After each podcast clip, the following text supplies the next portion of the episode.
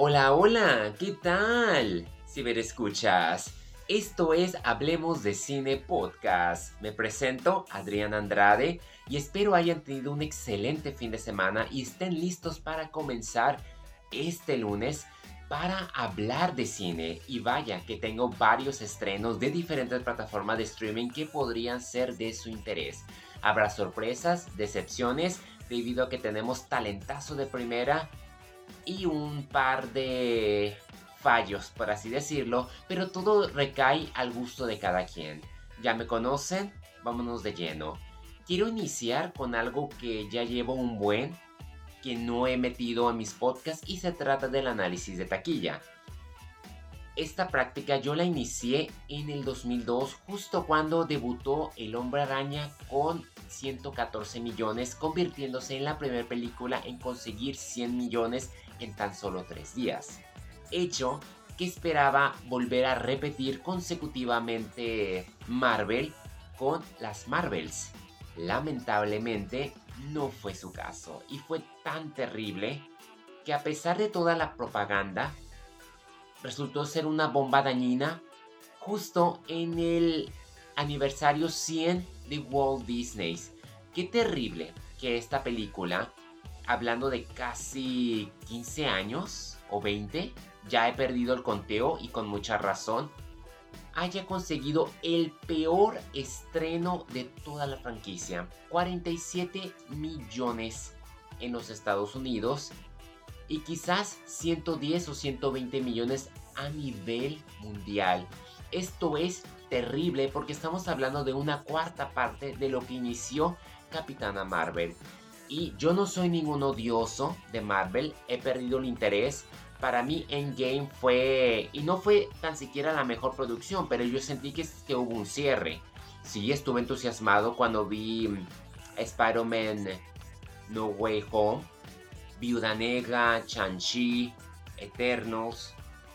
Y de repente hubo mucha falla en cuestiones de series televisivas.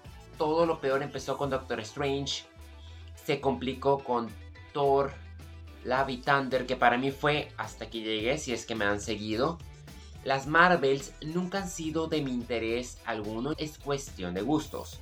Las Marvels carecen de carisma, a excepción creo que de una que la quieren como que mantener. Y es lo curioso hoy en día que Marvel al parecer maneja campañas publicitarias, gasta millones, que es la misma estrategia de Disney, para hacer que sus personajes sean agradables. Obviamente le van a echar la culpa que se debió la huelga de escritores y actores. No tiene nada que ver. Si fuese ese el caso, no hubiese pasado lo que pasó con Ant-Man a principios de este año. Y tampoco hubiese sido la excepción con Guardianes de la Galaxia 3, que no tenía nada que ver con el multiverso y a pesar de ello no logró conseguir el billón que esperaban a pesar de ser una franquicia que se despedía entre comillas que todos sabemos que por más adioses que digan no hay en definitiva y con mucha razón tomando en cuenta cómo quieren volver a agarrar al equipo original para Secret Wars. Yo creo que The Marvels es un mensaje directo que los superhéroes sí están en decadencia ya que DC Comics no es la única que ha sufrido pese a las reseñas tan sensacionales que ha recibido los medios, al parecer ya nadie se las está creyendo. Y me parece que es necesario hoy en día, en un año donde vimos películas originales literalmente hicieron historia. Barbie, la ames o la odies, sorprendió, hizo una película original. Mario Bros, la ames, la odies, película original, y Oppenheimer, que todo el mundo la está amando, original. Y recientemente Cinco Noches con Freddy, la adaptación del videojuego y el concierto de Taylor Swift son producciones bastante originales. La verdad que me emociona mucho estar viendo que las apuestas originales, sin necesidad de promoción de los actores, solitas están brillando. Así que Marvel, DC Comics, no me vengan con excusas. Dicho eso, nos vamos ahora con una serie. La luz que no puedes ver. All the light we cannot see. La novela del autor americano Anthony Doerr, lanzada en el 2014, se convirtió en un bestseller por su contexto Fue tanto su énfasis y cultura que contagió que se convirtió en una serie limitada de cuatro capítulos con duración de 50 minutos a una hora. Entre ellos tenemos a un elenco bastante reconocible. Hugh Larry, quien sería de Doctor House, y Mac Ruffalo, el Hulk en Los Vengadores. Tenemos a Aria Mia Loberti, quien en la vida real es una vidente y me gustó mucho que la hayan agarrado no solamente por la situación en la que se encuentra, sino porque ha demostrado tener bastante corazón para robarnos y mantenernos. Pero a quien debo de aplaudirle bastante es a Luis Hoffman, porque él fue el protagonista de las tres temporadas de Dark y me gustó mucho verlo aquí en su capacidad tan de suspenso, siendo entre comillas el antagonista y dando un giro que no esperábamos. Muchos la criticaron de Sosa, débil, nada que ver con la escritura. Obviamente nada va a tener que ver con la escritura. Es muy diferente cuando tú la lees, te la imaginas y te enganchas con la prosa a cuando tú ya la estás viendo en pantalla. Los actores como la línea de tiempo porque no está llevada mm, de manera lineal. Hay momentos en que se va hacia adelante, otros hacia atrás y con mucha importancia porque apoya bastante el desarrollo de personajes. Todos son importantes sin excepción y situada en agosto de 1944 en una ciudad francesa ocupada por los nazis, donde tenemos a esta Mary, quien arriesga la vida al hacer transmisiones por radio durante un bombardeo, siendo escuchada por Werner, un soldado alemán, en compañía de otros que quieren llegar a ella, y no solamente por ayudar a las fuerzas americanas a llegar a este pueblo, sino por la joya que heredó de su padre. Es una serie muy conmovedora, preciosa, te desgarra. A pesar de su sencillez, es lo suficientemente profunda. Adora sus aspectos tan sencillos. Cada uno de los actores da lo mejor de sí y el contexto como la dirección de arte la convierten en quizás la mejor serie televisiva que he visto del año, compitiendo directamente con Una luz pequeña de National Geographic. Esta es mi recomendación sin duda que la tienen que ver. Una producción que me sorprendió bastante, El asesino, The Killer, llevada a cabo por las manos del gran David Fincher, terminó por decepcionarme. Confieso que es la primera vez en un buen tiempo que hubo momentos en que me estaba quedando dormido por lo pausada y metódica que se vuelve este drama con una secuencia de acción y se podría decir que su edición es tipo un monólogo. Obviamente Michael Fassbender es la razón por la cual me quedé despierto durante sus dos horas de duración que son demasiado largas. Me encanta su caracterización, digna de ser nominada al Oscar, solamente eso. En cuanto a edición, música, dirección, muy lenta, aburrida, un guion que no tiene lógica después de todo lo que atraviesa para que el tercer acto termine digas, ¿en serio? No tiene sentido, no hay lógica. ¿Qué fue lo que vi? Si la quieren ver, seguramente la van a ver por David Fisher y Michael Fassbender porque son una garantía total. Esos nombres son muy fuertes y hace un buen tiempo que no vemos a Michael. Lo vale, pero no esperen algo sensacional ni algo tan grotesco. La historia como en sí trata de este asesino, francotirador. Es un monólogo donde nos cuenta a minuto el detalle de cada operación, lo que falló, cómo tiene que llevar a cabo y lo que consiguió. Solamente se basa en lo que él está viviendo y en su círculo, pero si quieres saber más del contexto de la agencia a la que pertenece, por qué iba tras este objetivo, qué fue lo que falló, por qué tuvo que irse por ese aspecto, lo único disfrutable que van a encontrar es la secuencia de acción que estuvo fatal. O sea, maravillosa, sangrienta y tan, tan real se sintió. Y la conversación que comparten Tilda Swinton y Michael Fassbender. De ahí en fuera, prefiero olvidarla.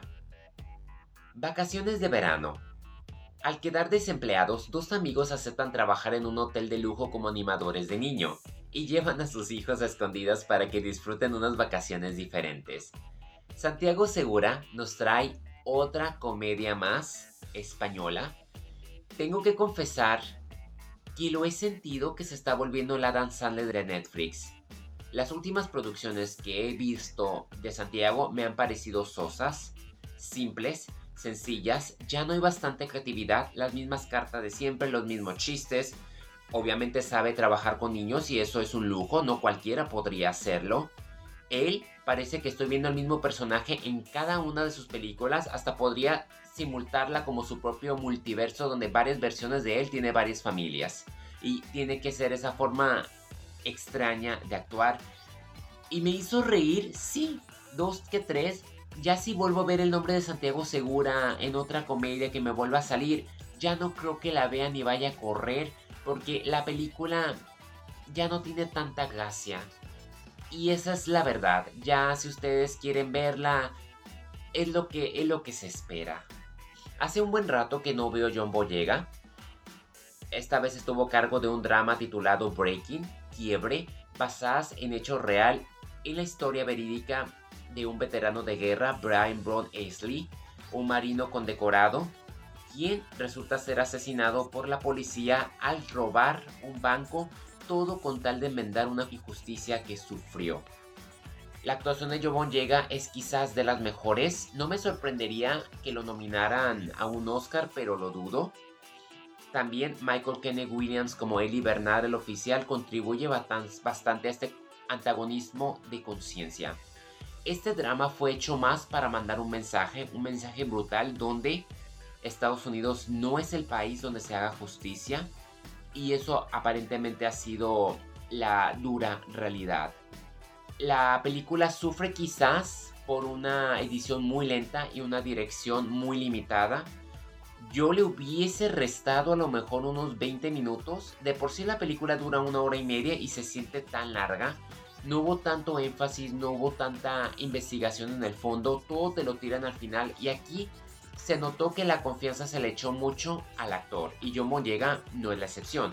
Carga con el peso, él la mantiene frote, pero en momentos se vuelve repetitiva, sufres demasiado. Y yo creo que descuidaron mucho este personaje y pudo haberse metido aspectos psicológicos o pudo haberse añadido como que otros temas, otras cuestiones para hacerla un poco más inclusiva. Con decirle inclusiva me refiero que incluyera a todos y no solamente a él. Y desafortunadamente queda olvidada en la plataforma de HBO Max que está siendo ah, promovida pero no está dando el gancho que se esperaba.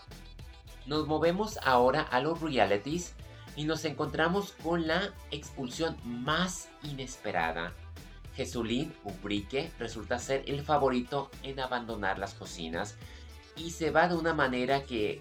Ay, yo venía criticándolo, a veces lo aguantaba, a veces no lo aguantaba, pero aquí dio un giro de una manera que la verdad casi me hizo llorar y Tony habla de cómo ella fue su novia a los 14 años, que últimamente ha pasado más tiempo y se dan cuenta que es una gran persona y en definitiva resulta serlo. Daniel, a quien lo consideraba como un padre, sorprende al convertirse en semifinalista en un intercambio de cocinas que le favoreció. Hubo un pleitazo con Tony, ambos agarraron al tú por tú, pero Álvaro, como Blanca, Laura, le echaron ganas para mantener a frote la cocina.